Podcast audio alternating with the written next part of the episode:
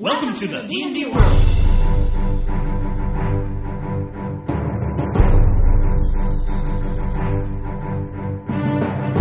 Olá, jogadores e DMs! Estamos aqui para o episódio 44 do podcast Rolando 20. Eu sou Daniel Anandi e vou estar nesse monocast falando para vocês do mundo de campanha de Dark Sun, um mundo onde o deserto, suor, calor, lágrimas e espadas de todos os tipos menos de metal vão atormentar os nossos jogadores. Logo depois dos recadinhos e e-mails.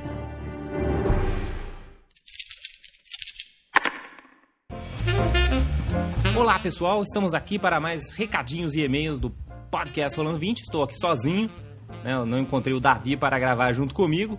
Então vamos passar rapidamente pelos comentários, né, e-mails da galera. E primeiro eu agradeço a todos que fizeram inúmeros comentários. A gente teve mais de 40 comentários do último episódio 43 sobre elfos, né, que foi muito bacana. A gente fez com o pessoal lá do RPG Planet. E além disso, agradeço também o pessoal que enviou e-mails, né? O pessoal que mandou e-mail para anand@rolando20.com.br ou pro Davi também, né, que também tem um e-mail dele lá do Rolando 20, como por exemplo o Gabriel Escura, Escurai, é, acho que é isso, o René Povo Penteado também, que mandou e-mail pra gente, né, o pessoal sempre comentando que né, agradece aí o podcast, que volta a jogar, fica empolgado, ou mesmo o pessoal que manda suas dúvidas, né, para quem acompanha nossas dúvidas lá no formspring.me barra rolando 20, a gente tem lá, responde as dúvidas dos internautas aí, e dos fãs do Rolando 20. E em termos de novidades, né, tivemos vários lançamentos aí desde o nosso último episódio. Um dos grandes lançamentos é o tema do episódio de hoje, Dark Sun. Mas é, vale a pena também a gente discutir, até teve um post lá no, no blog sobre os Essentials, né, os essenciais livros do D&D. Que, que causou um pouco de polêmica, né, porque o pessoal não tinha entendido muito bem o que seria esse, essa linha nova de produtos. Muitos acharam que seria uma linha que vai é, suplantar os livros básicos e, e, as regras da quarta edição, né? Como se fosse uma revisão da quarta edição. E não é bem isso, né? Quem quiser detalhes assim mais a fundo do que vai ser o D&D Essentials, recomendo o podcast oficial da Wizard of the Coast em inglês. Eles têm um só sobre Essentials e eles falam bastante sobre a linha de produtos também nos podcasts que eles fizeram na durante a Gen Con, né? A maior encontro mundial de RPG que acontece lá em Indianápolis. E o Essentials basicamente é uma linha introdutória, né? Então, se você que nunca jogou D&D na vida, nunca jogou RPG na vida e quer começar, ele vai lembrar muito aquela caixa de D&D que a Grow trouxe para o Brasil milênios atrás aí, no sentido de ser bem simples, bem introdutório, de você pegar e ter uma e começar tendo uma daquelas é, aventuras, que nem as aventuras fantásticas, né? Que você vai lendo, se quiser fazer isso, vá para o número X e você vai aprendendo devagarzinho aqueles vários informações sobre o RPG que para né, quem já joga há bastante tempo é quase óbvio, mas para quem nunca viu pode ser bastante complicado, né? Porque a gente usa no D&D e no RPG de mesa muitos termos que são completamente alienígenas para o pessoal que joga videogame, por exemplo, né? É, um, é uma outra mecânica, uma outra dinâmica. Então a ideia dessa linha é introduzir esses novos jogadores. Então também vai ser um Dungeons Master Guide com miniaturas de monstros, né? Vai ser vai sair um novo livro de monstros com os mesmos monstros que você já conhece, né? Goblins, kobolds e afins, mas também de uma maneira mais simples e fácil de entender. E junto com, esses, com essa linha nova de, de produtos, vão, vai sair um, um, livro de jogador que vem classes básicas novas. Então vai ter um fighter novo, um clérigo novo, que não deixam de ser builds novos que você pode utilizar e são 100% compatíveis com a quarta edição. Então se você quiser jogar, por exemplo, com um clérigo essencial, você vai poder jogar junto com o clérigo do livro do jogador, sem problema nenhum. A diferença é que essas classes novas elas são bem mais simples. Né? O pessoal, por exemplo, os guerreiros não têm mais poderes diários, por exemplo, eles só têm poderes por encontros e ainda assim são mais simples. Ele, o guerreiro da, do essencial ele não tem poderes à vontade, sem limite, né? Poderes at will. Ele tem basicamente ataque básico. Ele só basicamente faz um ataque básico com várias firulas, né? Um ataque básico que faz mais dano, um ataque básico que tem mais chance de acertar. Mas basicamente você vai fazer muitos melee basic attacks até o nível 30. Então ele dá uma simplificada em vários aspectos do jogo, mas para muitos jogadores que até eu conheço, esse tipo de classe seria bem bacana numa mesa para facilitar o entendimento dos jogadores. Mas vamos ver assim que sair. É, assim que eu tiver esses essentials aqui em casa, eu vou comentar aqui para vocês também, ok? Então vamos a Dark Sun.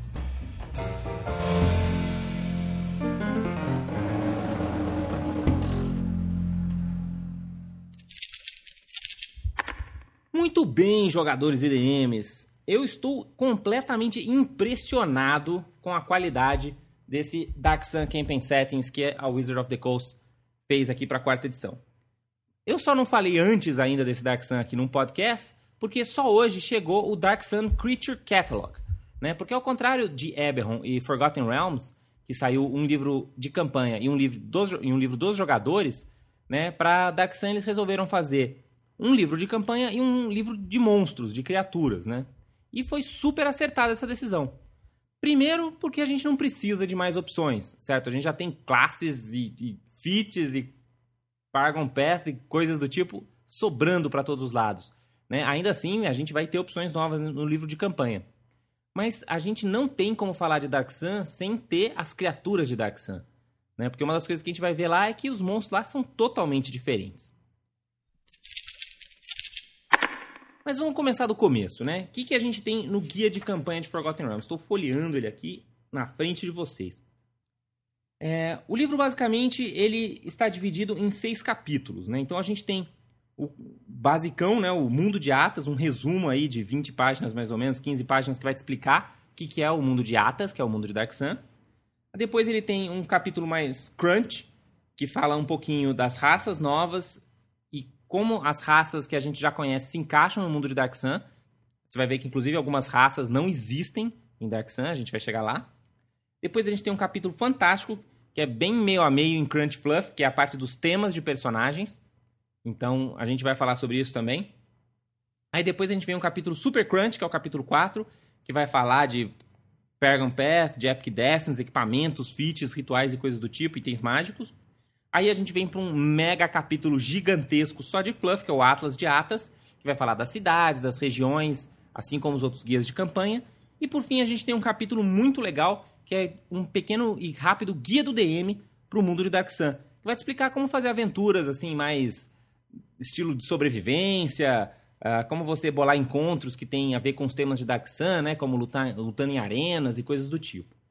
O livro já começa falando pra gente os oito pontos de atas. Quem acompanhou aí né, os previews que saíram no site da Wizard of the Coast sabe que isso aí eles já tinham lançado porque é um excelente resumo do que é o mundo de Dark Sun. Né? Então, a primeira coisa que é óbvia, que você vai ver em qualquer ilustração, né, principalmente as ilustrações que o Bron, que era um artista fantástico que praticamente criou assim na cabeça dele o mundo de, de Dark Sun mais do que os próprios escritores na época do Advanced Dungeons and Dragons, né? Qualquer ilustração dele você vai perceber isso rapidamente, é que o mundo é um deserto. Né? É um setting pós-apocalíptico. Tipo, o mundo acabou e algumas pessoas teimaram em não morrer. E é nesse mundo que você tá. Então é um mundo que você não vai encontrar água, você não vai encontrar florestas, né? Uma coisa realmente de deserto, assim. Mas, lógico, não é que você não vai encontrar vegetação, né? Porque é, é deserto, é uma caatinga, é um locais inóspitos, mas ainda assim existe um ecossistema ali. E também tem a ver com o segundo ponto, né? Que o mundo é selvagem. Então tudo é muito difícil, assim. Você toda todo, todo dia da existência é uma briga. Uma das coisas bacanas de Dark Sun, por exemplo, é que se comemora muito quando alguém em Dark Sun morre de velhice, porque é uma coisa tão rara que é assim um, uma coisa mega celebrada aí pelas tribos. Né? Por quê? Porque o mundo é muito selvagem, né? Então isso vai ter a ver com, por exemplo, com as criaturas. Né? As criaturas que a gente conhece, que a gente vê em qualquer aventura de D&D, né? Orcs, goblins, ou mesmo ursos, lobos, esse tipo de coisa simplesmente não existe em Sun. A gente vai ter todo tipo de criatura que vai ter muito mais espinhos, muito mais garras e vai ter poderes psionicos ainda para te comer no café da manhã. Mas você não vai encontrar nunca um tigre ou um lobo, por exemplo. Então, isso tem tudo a ver com o mundo ser selvagem. O metal é escasso e essa é uma coisa muito bacana do cenário também. Não existe metal praticamente. Então, quase todas as armas dos personagens e armaduras vão ser feitas de ossos, de placas de animais, de carapaças de, de criaturas, ou de pedras, ou de cerâmica e coisas do tipo. Mesmo as moedas que eles utilizam em Dark geralmente são feitas de cerâmicas ou esses outros materiais. Né? Metal é uma coisa tão rara e escassa que quem tem tá milionário. Né? Uma das maiores cidades do, do cenário, que é a cidade de Tira, a gente vai falar bastante dela, é essa grande cidade exatamente porque existem minas de, de metal ali. Né? Então, o pouco metal que existe no mundo está quase todo concentrado ali. E não é por acaso, pertence ao bruxo rei, né, o Sorcerer King, que é o nosso ponto 5. Estou pulando um ponto aqui. Mas esses, esses Sorcerer Kings, né, esses bruxos reis, são criaturas muito mega poderosas, assim, imagine criaturas nível 30 para cima, que simplesmente dominam essas sete cidades-estados, que são o que compõe o mundo de, de, de Atas, pelo menos, né, pra, nesse, nesse cenário de campanha básico aí. E esses caras, eles são magos, né? São todos, todos eles têm seus poderes arcana. Todos eles possuem poderes arcanos. Por que em Dark Sun? Por que, que o mundo acabou? Basicamente porque os conjuradores arcanos descobriram que eles poderiam fazer suas magias muito mais poderosas e eficazes se eles consumissem a vida ao seu redor. Seja a vida de plantas e pequenos animais, quanto a própria vida de, de criaturas mais inteligentes. E eles foram fazendo isso e foram consumindo tudo que era vivo, toda a vegetação, né, a, as criaturas que viviam nos oceanos, os próprios oceanos e tal. E os mais fortes desses Defilers, né, que foram assim chamados, são exatamente os Sorcerer Kings. E inclusive os personagens podem ser é, Defilers também. Eles podem usar esse poder de sugar a energia das plantas e da, da, das criaturas vivas se quiserem, embora se fizerem, vão ser super perseguidos, né? Porque é tipo crime capital em qualquer lugar você praticar magia. Então, mesmo que você pratique magia de outro tipo, você vai ser perseguido, porque em geral as pessoas não sabem. Então a magia é muito mais rara em Dark Sun do que em outros, em outros cenários por causa desse aspecto. Outra coisa que muda também, já que a gente está falando de magia, é em relação aos deuses e divindades, né? A gente não tem divindades não existem. Elas simplesmente não existem. Elas, se existem, eles estão completamente silenciosos e distantes das pessoas. Então não existem clérigos. E isso ficou muito bacana na quarta edição, porque simplesmente não existe nenhuma classe divina. Então não existem Avengers, não existem Paladinos, não existem clérigos. Por quê? Porque não tem divindades. Simples assim. Na, no, nas edições anteriores, como ficaria um pouco difícil você ficar sem líderes de qualquer jeito, né? Sem, sem cura no grupo, existiam algumas alternativas meio coxa, assim, do tipo você fazer clérigos dos elementos e coisa e tal. Mas que na verdade isso eu achei que ficou muito bacana na quarta edição. Esse, todo esse aspecto dos elementos tem muito mais a ver com o lado primal das classes, né? Então faz muito mais sentido as classes primais em, em Dark Sun. Então você vai ver xamãs, você vai ver bárbaros, você vai ver né, todas as, as, as, nossas classes que têm a ver com os espíritos da natureza e os espíritos elementais e os próprios elementos. É, mas, se tiver Divine no nome em qualquer lugar, você não vai ver em Dark Sun. O ponto 7 eu já falei, que é os monstros, né? Tem monstros para todo lado e monstros sinistros. E por fim, o que você espera do mundo normal de D&D não vai ser verdade em Dark Sun. Os anões são diferentes, os elfos são bastante diferentes, os halflings são completamente diferentes, né? Então as, as raças são bastante diferentes nesse universo e isso também fiquei muito feliz em ver em Dark Sun, porque isso era uma característica das edições anteriores e eu fiquei um pouco apreensivo, né? De, da, da Wizard of the Coast ficar com medo de mudar essa coisa, porque né, até então a gente podia ver que era muito compatível, né? Forgotten Realms e Eberron, por exemplo, é muito compatível em você intercambiar raças e, e coisas do tipo, mas eles foram adamantes aí nesse aspecto de Dark Sun e realmente tiraram fora várias raças e várias classes que não fizeram sentido no, no universo aí de, de Atas de Dark Sun. Bom, então o livro na sua, no seu primeiro capítulo vai falar um resumo do mundo, vai falar um pouco né, da, cosmologia, da cosmologia, vai falar bastante da questão do psionismo, né, que os psionicos e as, as classes psionicas, criaturas psionicas e poderes que vêm aí da mente são muito comuns em Dark Sun. Então, todo personagem praticamente vai ter um poderzinho. Personagem não, né? Qualquer pessoa e criatura de Sun vai ter algum tipo de poder psionico. Então pense com carinho na sua defesa de Willpower, porque vai existir muitos ataques contra Will em Sun. Fala um pouco da cosmologia, né? Fala o quanto que é difícil você ir para o plano astral. Existe uma barreira, que é uma névoa cinza, que impede as pessoas de ir para o plano astral. Então, talvez seja isso que esteja silenciando os deuses, talvez não. Mas então todo aquele aspecto dos planos astrais que são um pouco mais presentes nos outros cenários de D&D, você não vai ver muito em Sun. Por outro lado, as conexões com o plano do, do caos elemental são mais ou menos iguais. Então você vê muito, muitos elementos, muitas criaturas elementais em Sun. embora demônios, por exemplo, né, que podem vir do caos elemental, já não são tão comuns, assim, embora eles existam. Então vamos para as raças, as raças em Dark Sun. Primeiro vamos falar das raças novas. A gente tem duas raças novas bacanas em Sun. A primeira são os Muls, né, ou os Mulos, que são os filhos de anões com humanos, ou de anãs com homens, ou de anões com mulheres. Eles esses, essas criaturas, né, filhas de, de anões humanos, conseguem ter o melhor das duas raças. Para começar, em termos Munchkins, eles podem pegar fitos de anões e fitos de humanos, que já faz só isso já valeria a pena.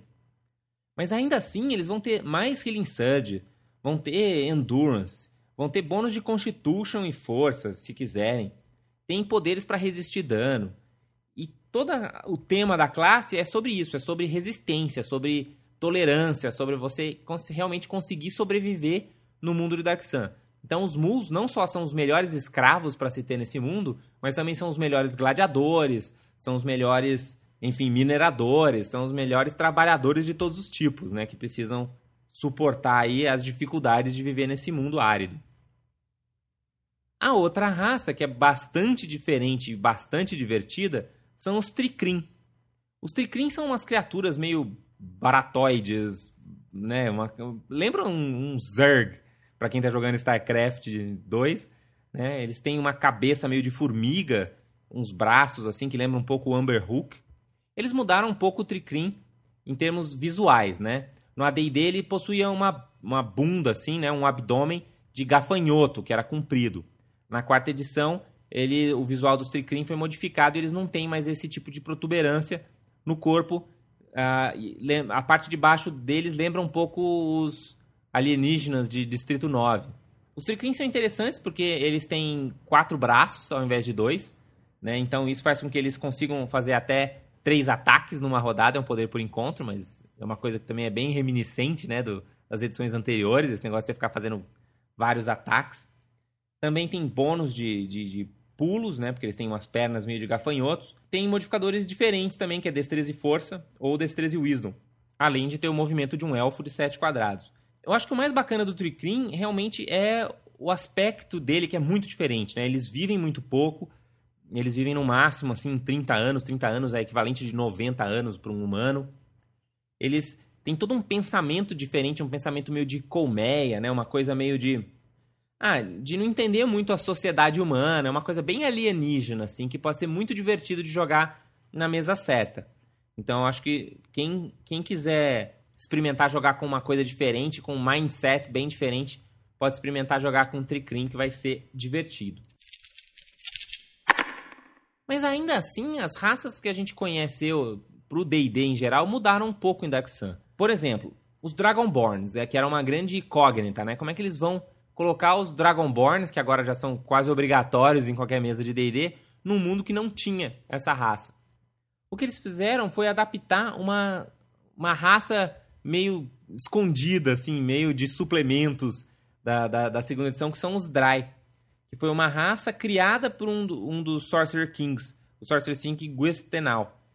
E ele criou essa raça de guerreiros que são os Dragonborn, que na verdade eram os Dry, que não deixam de ser os Dragonborns. Então, se você quer jogar de Dragonborn, você tem lá um nicho que vai explicar de onde você veio, como que você vai, como que você vai jogar. Então, eu achei interessante. Embora eu ainda acho que os Dragonborns já são raros o suficiente para não dever aparecer, para né, não poder aparecer dois numa mesa, por exemplo. É, eu como DM acho que não deixaria já ter dois Dragonborns numa mesa, porque é para ser uma classe, uma raça bem rara, né? Os anões têm essa coisa meio de ser teimosos, né? Isso tudo, isso se mantém. Mas, por outro lado, eles, eles não têm direito a posses em atas. Né? Os, os anões eles são meio que considerados uma, uma, uma segunda classe de cidadão. Então, eles realmente não podem... Eles têm que se viver junto com os outros. Então, geralmente, eles vão trabalhar para os outros e, e, esse tipo de coisa. Eles não têm cidade. Eles não têm fortes. Não tem aquela coisa da cidade anã. Né? Então, isso acaba mudando um pouco do anão que a gente conhece padrão. Os eladrins, teoricamente, existem como uns vestígios restritos que sobraram da Feywild de, de tempos antigos. Eu achei mega coxa, assim, porque não encaixa muito com a história de Sun. E já não permitirei eladrins na minha mesa. Mas se você quiser, você pode né, explorar esse lado, assim, é uma coisa de poucas criaturas raras que sobraram tentam se passar por sabe Deus que tipo de criatura, enfim. E a, uma coisa que eu achei interessante é que ele, a maior parte dos Eladrins em Atas meio que se voltou pro psionismo. Então isso também talvez seja uma maneira de você encaixar, né? Porque existem esses monastérios e templos psiônicos espalhados, assim, remotos. Então de repente pode ter sobrado um lá de Eladrins. Mas é, é bem a mesma coisa dos Dragonborns, tem que ser raro. Não pode ser muito comum. Já os elfos não. Os elfos eles são comuns, mas são completamente diferentes daqueles elfos de floresta que a gente conhece. Os elfos são elfos de deserto.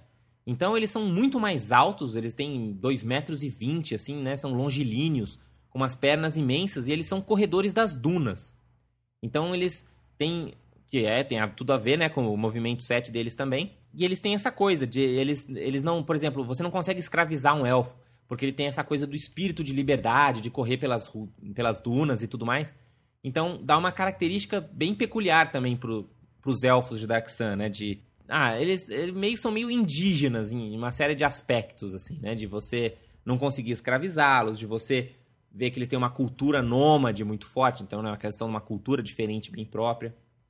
Então, achei que ficou bacana aí os, os elfos de Dark Sun. Outra adaptação que fizeram, assim como os Dragonborns, foram dos Goliath. Porque uma das raças básicas uh, e fundamentais que deveriam ter no cenário são os meios gigantes. Né? Os gigantes estiveram presentes em Dark Sun, alguns deles ainda estão presentes, não são tão comuns quanto em outros cenários. Mas a raça dos meios gigantes, os descendentes dos gigantes, ficaram lá.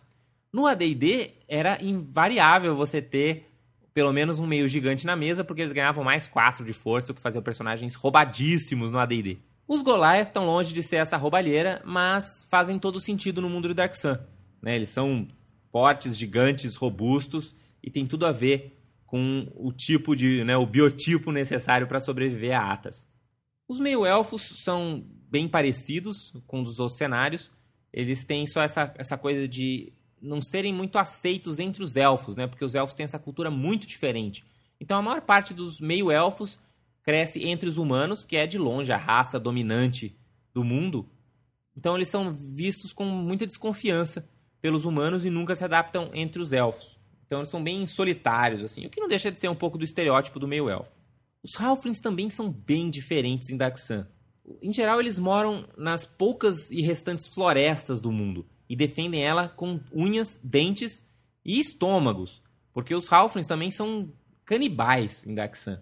Não que eles comam uns aos outros, né? Mas eles não vão ter a menor dó de comer carne de aventureiro se os aventureiros forem lá usar magia e defilar seus, as suas florestinhas que sobram. Os humanos, a mesma coisa de sempre, né? Os caras que se adaptam a tudo e a todos e são realmente a classe dominante. Eles até são a, a classe não, a raça, né? Eles até são a raça dominante, porque na história do cenário, os, os Sorcerer Kings, né, existiu o, o maior dos Sorcerer Kings de todos, que era chamado Rajá. Esse cara, ele fez um plano maluco de limpar o mundo de Atas de todas as outras raças. Então ele mandou cada um dos seus Sorcerer Kings aprendizes na época para eliminar cada um uma raça. Então, ah, você vai eliminar os anões, você vai eliminar não sei o quê, você vai eliminar os halflings, para só sobrar os humanos. Muitas das raças sumiram nesse período, né? Então os orcs, os goblins, kobolds, essas outras criaturas, todas foram exterminadas. Mas quando eles descobriram que o plano do Rajar inclusive acabar com os humanos, e todos os Sorcerer Kings eram humanos, aí eles acabaram indo contra o, esse Sorcerer King mais poderoso e aí sobraram as raças. Mas os humanos já tinham ganhado aí bastante espaço para acabar virando a raça dominante, né? Por fim, a gente tem os Tiflins, tanto, assim como os Dragonborns e os Eladrins também não se encaixa super bem, mas dá para fazer. Né? Eles são também descendentes aí dos antigos demônios que passaram por Dark Sun. Eu acho que não fica meio fica meio fora assim, ainda mais com aquele visual que a gente acostumou a ver de Tiflin da, da quarta edição. Se você tentar pensar um pouco mais num Tiflin do AD&D, talvez até encaixe, mas eu preferiria deixar os Tiflins fora de Atas também. Outras raças. Tem, ele, o, o, livro sugere aqui ainda mais três raças que ainda faz algum sentido em Dark Sun, que são os Genasi, faz sentido porque tem muito a presença dos elementos, né, em Dark Sun, então eles poderiam ser meio, meio elementais, acho que pode até funcionar. Os Kalashtar, de Eberron, porque eles são criaturas psionicas e faz todo sentido você encaixar isso em algum lugar, mas não é uma coisa que também teria que ser um pouco distante das, das cidades, né? Porque não é uma coisa que é mencionada anteriormente. Mas como eles são uma raça psionica, acho que combina com o cenário. Então dá para você adaptar bem. E os Minotauros, né? Os Minotauros aí do Player's Handbook 3 também acho que tem tudo a ver com uma raça selvagem e tal. De repente você pode tanto explicar que eles sobraram em algum lugar, né? Da, de quando foram exterminados aí. Ou que existem até hoje mesmo e nunca conseguiram exterminar os Minotauros, assim como os anões, humanos, etc. Agora tem raça que não existe mesmo, entendeu? Que não está em lugar nenhum, como por exemplo os gnomos. Né? Então, tipo, a ideia é, ó, não tem gnomo, acabou. Muito bem, e aí a gente vai para os temas, os temas de personagens, algo que eu achei muito bacana de Dark Sun, que todos os personagens, né, na verdade, os jogadores vão escolher para os seus personagens, além de você escolher sua raça e sua classe, você vai escolher um tema. O que é um tema? Um tema é uma espécie de kit, uma espécie de, de, de forminha que você vai conseguir botar no seu personagem vai dar novas opções para esse personagem, vai ter um poderzinho novo que o seu personagem vai usar, mas que você não perde nada, você não tem que trocar nada para possuir esse tema. Isso faz com que a gente consiga encaixar aquelas classes e opções que a gente tinha anteriormente em Dark Sun para a quarta edição. Então, por exemplo, no AD&D, gladiador era uma classe, né? Então você fazia um gladiador e era a tua classe, tu ia passando de nível de, de gladiador. Agora, se você quiser ser um gladiador na quarta edição, o gladiador é um tema.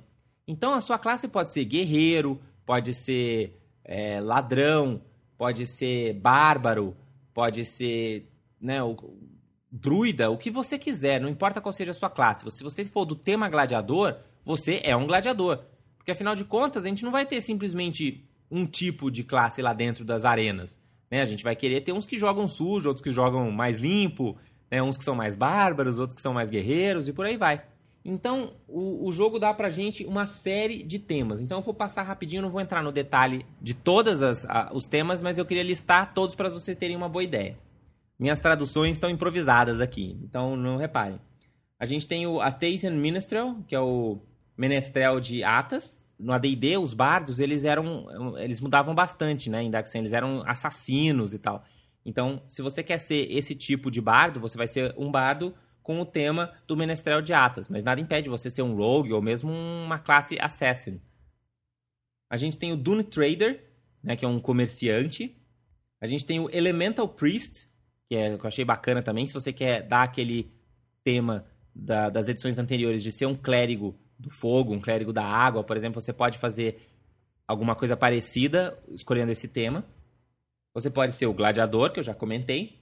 Você pode ser um adepto nobre, que você é um estudioso do caminho, que é como eles chamam os conhecimentos psionicos.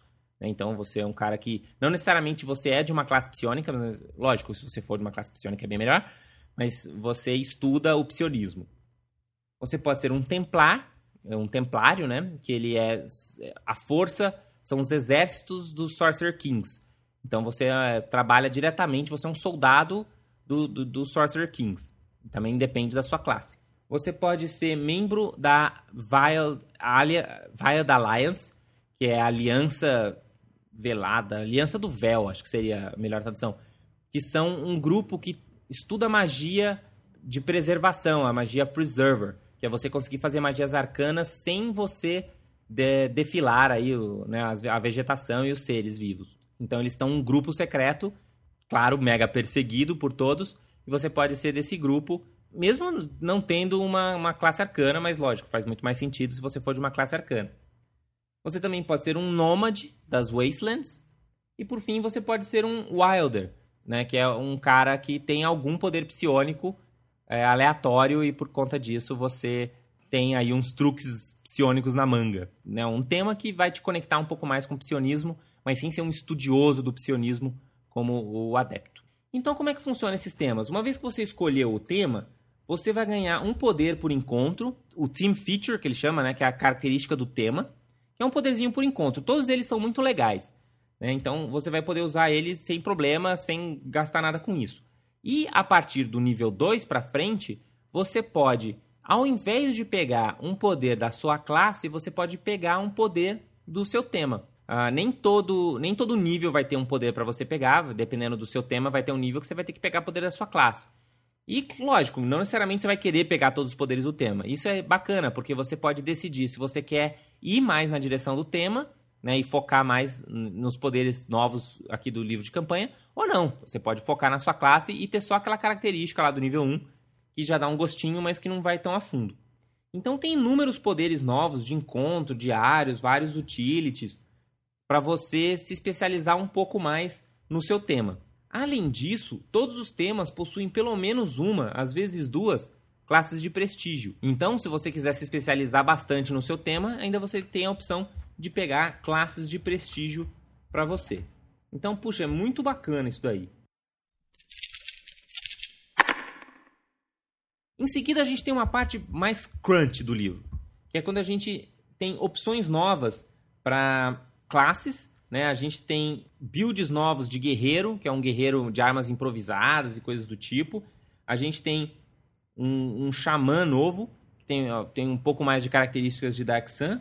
A gente tem um pacto novo de, de Warlock, de bruxo, que é muito bacana, que você faz um pacto com o Sorcerer's King. Eu achei bem legal, assim. A mecânica não é super inovadora, mas é, é divertido, assim, né? Você fez o, seu, quem te dá seus poderes é um dos feiticeiros bruxos de Dark Sun. Isso é plot pronto para o DM. E você pode também. Uh, então você tem esses três builds novos aí para você escolher. Além disso, ele te dá as regras de você fazer magia defiling, né? Então qualquer personagem que tiver poderes arcanos vai poder fazer magia defiling. E como é que funciona isso? Né? Imagina que eu sou um, um mago, né? Fiz ou mesmo um Warlock. Eu fiz um Warlock e quero fazer uma magia do tipo Defiling. A magia Defiling funciona assim: sempre que você estiver fazendo, usando um poder diário, então só vai funcionar nos poderes diários, tá? Não vai funcionar nos encontros de At Will, a menos que você pegue outros feats ou tenha alguma outra fonte que te faça utilizar nesses outros poderes. Então, sempre que você estiver usando um poder diário, arcano, se você quiser, você pode rerolar uma rolada de ataque ou uma rolada de dano. Quando você fizer isso, todos os seus aliados, em até 20 quadrados de distância, vão tomar dano necrótico igual a metade do seu Healing Surge velho. Ou seja, é um oitavo do seu total de hit points. E esse dano ignora qualquer tipo de imunidade, resistência. Não tem como impedir de você tomar esse dano. Você pode ter resistência a 15 necrótica, que esse dano você vai tomar. Então, é um negócio sempre tentador, né? Porque, pô, você usou aquela magia diária né? Você mandou aquele sleep no boss. E aí você rola mal. Pô, por que, que eu não vou fazer um daninho em todo mundo aqui para poder rerolar esse dado? Né? Então é essa tentação que sempre você, como personagem arcano, vai ter. Então é uma opção bacana. E você sempre corre o risco também, né? De se descobrirem que você é um defiler, meu, a cidade inteira vai vir atrás de você. Então também tem esse, esse lado do, do plot aí das aventuras de Dark Sun. Esse capítulo 4 também traz os, os talentos selvagens de psionismo. Tem uma tabelinha aqui com 10 poderes é, psionicos, que são poderzinhos at will, que lembram bastante os truques do mago, e qualquer um pode ter. Então você pode ou deixar seus, seus jogadores escolherem um talento desse, uh, um, um, talento não, um, um poderzinho desses, assim que ele goste mais, ou se você quiser, você rola um D10 e dependendo do número que sair, você dá um dos 10 poderes aí para cada um dos seus jogadores na mesa. São poderzinhos simples, assim, uma telecinésia de pegar chave, ou mesmo você conseguir ouvir um pouquinho mais de longe. São, são poderzinhos simples, mas todos eles dá para você ver algum tipo de uso numa aventura de RPG. Então são, são legais, assim. A gente também tem novos feats, né, para as raças novas e, e para as opções novas apresentadas no, no, no Campaign Guide. A gente também tem itens novos, e aí é bacana, porque Dark Sun usa muitas armas diferentes, todas elas com uns nomes freaks e diferentes, assim. Então, quem quiser jogar Dark Sun com gosto, você vai acabar tendo essas armas novas. Né? Todas elas têm uns nomes, tipo Kalak, é, Trical, Carrical, Chakicha, Gitka, é todos uns nomes meio assim. E que basicamente são pedaços de animais, né? Ou, ou dentes de animais, coisas do tipo presos em bastões e pedaços de madeira e vão lá ser armas utilizadas para bater nos seus oponentes. Além disso, a gente tem a famosa regra de quebramento, né? Porque como a gente não tem armas de metal, a gente tem armas de cerâmica, de osso e esses outros materiais mais frágeis, o que, que acontece? Ah, antigamente, na, na, no AD&D, você rolava um, quebrou sua arma, já era, foi pro saco, não tem choro nem vela. Na quarta edição, você ou pode usar essa regra desse jeito também, né? Se você for um DM mais cruel, você pode mandar essa regra, né? Por exemplo, o cello do RPG Planet com certeza vai fazer assim. Mas se você já for um DM mais bonzinho, que nem eu, você pode usar a opção alternativa que é: sempre que você rolou um no dado, você pode rerolar essa, essa jogada. Sua arma vai quebrar, mas você pode rerolar essa, esse ataque. Então isso é muito bacana, né? Porque às vezes, poxa, você tá né, as, as, atacando com aquele seu diário, às vezes você tá atacando com aquele né, poder por encontro bacana e pum, quebra. Você tem, tem essa opção. E aí, lógico, só que se você rerolar o dado, pum, quebrou sua arma. Então é legal que o controle de quando sua arma vai quebrar tá na sua mão. Então se você achar que, putz, se eu quebrar minha arma aqui eu tô ferrado, você não quebra. Mas por outro lado, se você tem arma né, relativamente sobrando, meu, acerta aquele 1 nas fuças do inimigo e quebra a tua arma. Vai ser bacana. Só que se a arma for de metal, aí essa regra não vai funcionar assim, né? Porque ela é mais resistente. Se a arma for de metal, quando você rerolar o dado no 1, se você tirar na rerolada 1, 2, 3, 4, 5, aí ela quebra, senão não. Para armas mágicas, aí fica a carga do DM. Mas, uh, a gente vai falar disso mais pra frente, ah, o sistema supõe que você não vai ter muitas armas mágicas mesmo. Então, eu, como DM, quebraria as armas mágicas dos meus jogadores sem dó nem piedade. Se você... Agora, claro, porque a opção de quebrar tá com eles. Se eles quiserem rerolar um, vão quebrar a arma, independente de ser mágico ou não. Então, como é que funciona essa questão dos itens mágicos, né? Ah, o jogo ele sugere que você use bem menos itens mágicos. Então, em vez de você ter todos os slots, né, no, no, no nível meu, meu grupo dos escamas dos escamas negras lá estavam praticamente já sobrando item, né? Tipo, ninguém tinha slot vazio, já tava um passando o anel pro outro, já tava com dois anéis no dedo, com bota, cinto, aquele monte de papagaiada que faz um aventureiro de D&D feliz. Em Dark Sun a coisa não é bem assim. Em Dark Sun, você pode imaginar que você vai ter de metade a 25% dos, dos itens mágicos que um aventureiro de Forgotten Realms teria, por exemplo. Mas e aí, como é que, que acontece com a matemática do sistema, né? Porque a matemática do sistema supõe que você vai ter lá armaduras mágicas e armas mágicas nos níveis altos. Então, no finalzinho, lá no capítulo 6, ele usa uma regra de bônus de enhancement fixos. Ou seja, quando você chegar no nível 2, você vai ganhar mais um no ataque mais um no dano. Se você tiver uma arma mais um, whatever. Você vai ter mais um no ataque mais um no dano. Então, não, não vai melhorar o seu bônus. Então, mesmo que você quebre sua arma mágica mais um, você vai continuar com esse bônus de mais um. Agora, se por acaso você tiver uma arma mais dois, vale o mais dois, né? Esse bônus, ele nunca vai ser tão bom como uma arma mágica. Essa tabela funciona assim, ela começa, ela você ganha mais um no nível 2, mais 2 no nível 7, mais 3 no nível 12, mais 4 no 17, mais 5 no 22 e mais 6 no 27. Em geral, você vai ficar um pouquinho pior se você quebrar sua arma. Esses bônus também vão na defesa, né? indo de mais 1 no nível 4 até mais 6 no nível 29. Então, mesmo que você esteja no nível 30, sem arma e sem armadura mágica, não importa, você está com mais 6 de melhoria para acertar no dano e nas defesas.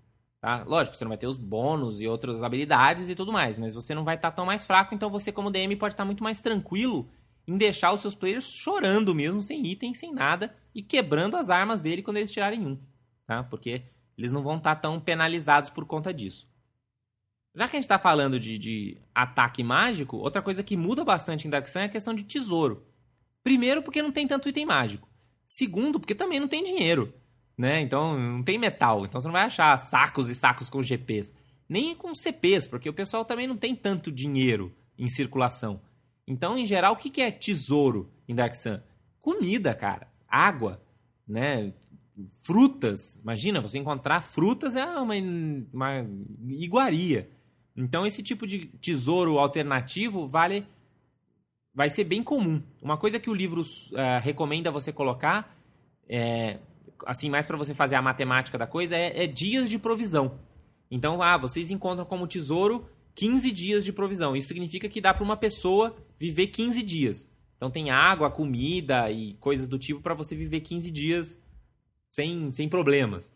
Né? E isso vale muito mais que dinheiro em Dark Sun. Bom, aí a gente tem uh, o, o, Atlas de Dark Sun. Eu acho que não vale a pena eu entrar no detalhe aqui das cidades e tudo mais, porque é muito detalhe para caber num podcast só. É, quem quiser conhecer a história de Dark Sun, eu mais uma vez recomendo os podcasts do Tio Nitro, né, que contou toda a história de, de Atas, desde os Sorcerer Kings e até antes, né, na época que era um planeta aquático, cheio de golfinhos e coisas do tipo, até virar esse mundo pós-apocalíptico.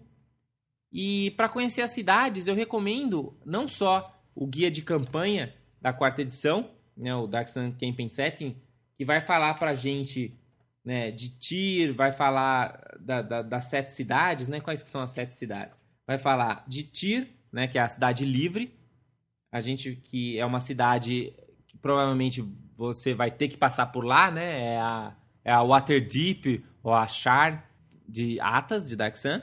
E a, na história do, do, do, mundo, o rei, o Sorcerer King, Kalak, que era o grande mestre poderosão da cidade, acaba de morrer. Começa a história do mundo e ele foi assassinado.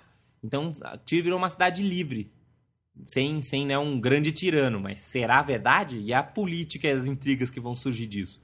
Então, se você quiser jogar os seus personagens no meio disso, tá aí Tyr. Aí a gente tem as outras cidades, tem Balik, Drage, tem Gug, tem Nibenai, tem Ram, tem Urik. Bom, são essas aí. Então, para cada cidade que você for, ela tem um, um, estilo diferente. Uma é um estilo mais egípcio, a outra é um estilo babilônico, a outra é um estilo africano, a outra é um estilo asteca. Então você tem essa mistura de culturas e coisas, mas que você relaciona muito com culturas que existiram na nossa história. E isso é legal muito para visualizar né, as roupas, os costumes, as comidas e, e o estilo local. Isso é bacana. Eu recomendo também os inúmeros suplementos de Dark Sun que saíram para o AD&D, né? Então, quase tudo dá para você usar 100%, você vai perder os stat blocks de NPCs, mas todo o resto dá para você usar, é muita história, é muito material que, que apareceu, vale a pena você ler. Uh, tem dois livros que eu recomendo, um é o cenário de campanha, né, do, do AD&D, e um outro, para quem quiser ter excelentes ideias de, de, de fazer aventuras para esse cenário, é, dá uma lida no Beyond the Prism Painted, que é um suplemento que saiu já no finalzinho da TSR para Dark Sun, que conta os 10 anos que, de história que aconteceram depois que o Rei de Tyr morreu. Por quê? Porque na, no AD&D, as histórias de Dark Sun continuaram nessa, nessa série de romances e aventuras que foram publicadas, contando essa história do Prism Painted. E é uma história muito legal. Então, se seus jogadores não conhecem Dark Sun e não conhecem essa história, você pode usar fácil os elementos dessa história que são muito legais. Você pode pegar o que você gosta mais, não usar o que você não achar tão legal e contar essa história para eles, né? Usando esses, esses aspectos aí na sua aventura. Então, dá uma olhada nesse, nesse suplemento. Ele é meio difícil de encontrar, mas chama Beyond the Prism Painted. E aí você vai, sabe, né, ele te conta o que aconteceu nesses 10 anos de história dá muita vontade de, de, de pegar, roubar umas ideias. Ou, lógico, você pode ler essa série de romances. O Xande lá do, da RPG Arautos está fazendo um resumo desses romances, também é uma excelente alternativa se você quer ler isso em português. Vai lá no, no site da RPG Arautos, acho que já tem os dois primeiros, deve estar tá saindo o terceiro livro agora. Acho que são seis livros, cinco ou seis livros. Ou você também pode é, ir atrás das aventuras. É, foram aventuras feitas para o Advanced Dungeons and Dragons, né? Então de repente você caçar aí um PDF, você consegue achar isso daí. Uh, essas aventuras antigas que vão também te dar muitas ideias de como uh, criar histórias bacanas para Dark Sun. Aliás, falar em aventuras, saiu uma aventura para para Dark Sun que chama Marauders of the Dune Sea. É uma aventura do Bruce Cordell para personagens de segundo nível, eu comprei também e recomendo fortemente que vocês não comprem essa aventura, porque essa aventura é um lixo inacreditável. Eu, sabe, não estava esperando muito de uma aventura pronta da Wizards, mas os caras se superaram em simplesmente botar, sabe, stat blocks atrás de stat blocks, uh, skill challenges fraquíssimos, plot hooks, assim, risíveis, assim, sabe? No máximo você usa o mapa e, e os stat blocks, assim, para um ou outro encontro, mas ainda assim não é nada que você não consiga improvisar facilmente.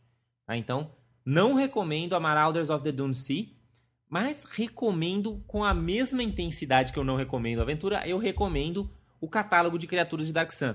Tá? Esse é um livro de monstros que vai ter não só inúmeras criaturas de Atas, que como eu falei, todas os, as criaturas normais né, de um mundo tradicional do D&D aí, né, lobos, tigres e, coisas do tipo, vão virar os monstros mais bizarros em Dark Sun. Então esse, esse livro de monstros aqui ficou bem legal, já usa o bloco de estatística novo de monstro, tem bastante lore, né? Então você vai ver que eles entram bastante no detalhe das criaturas, de como elas, né, a ecologia dessas criaturas, o pessoal realmente ouviu os leitores aí do, da quarta edição que estavam querendo um pouco mais de descrição nos livros dos monstros, eles adicionaram isso, ficou bem bacana. Então, e vale a pena só pelas criaturas diferentes, porque tudo é perigoso em Dark Sun, cara. Você lê só o item de cactus, meu, o cactus vai comer você e vai sugar seu sangue. Tem os Traxes, né? Como é que eles chamam? É, é Thrax. São os vampiros de Dark Sun. Os vampiros de Dark Sun, eles não sugam sangue eles sugam a água do seu corpo, cara. É muito sinistro. Além disso, também tem os personagens de Atas. Então você vai ver a ficha dos outros Sorcerer Kings, você vai ver a ficha do dragão, né? Que Dark Sun e Atas só tem um único dragão, que é o dragão de Tyr, né? É, que é bem bacana a história dele, vale a pena quem quiser procurar aí na internet também a história do dragão de Tyr, é muito legal. Mas tem a ficha dele, que ele é mega ridiculamente poderoso, solo 33, mais, mais, mais. Mas tem a ficha de outros Sorcerer Kings, como a ficha do Nibenai, da Lalalipui, de Dregoth, que também já estava quase virando dragão também. E outros NPCs de nível mais baixo que você pode aproveitar. E ele também vem aqueles temas que você pode pegar monstros de outros suplementos, né? Ou, ou de qualquer Monster Manual que você tem e fazer lá um bicho psionico com carapaça, entendeu? Basicamente assim, se você pegar qualquer monstro de D&D botar carapaça e botar psionico, ficou com cara de Dark Sun, né? Então, você tem várias sugestões de poderes para fazer isso funcionar redondinho. Então, recomendo bastante o Creature Catalog de Dark Sun, ficou bem bacana.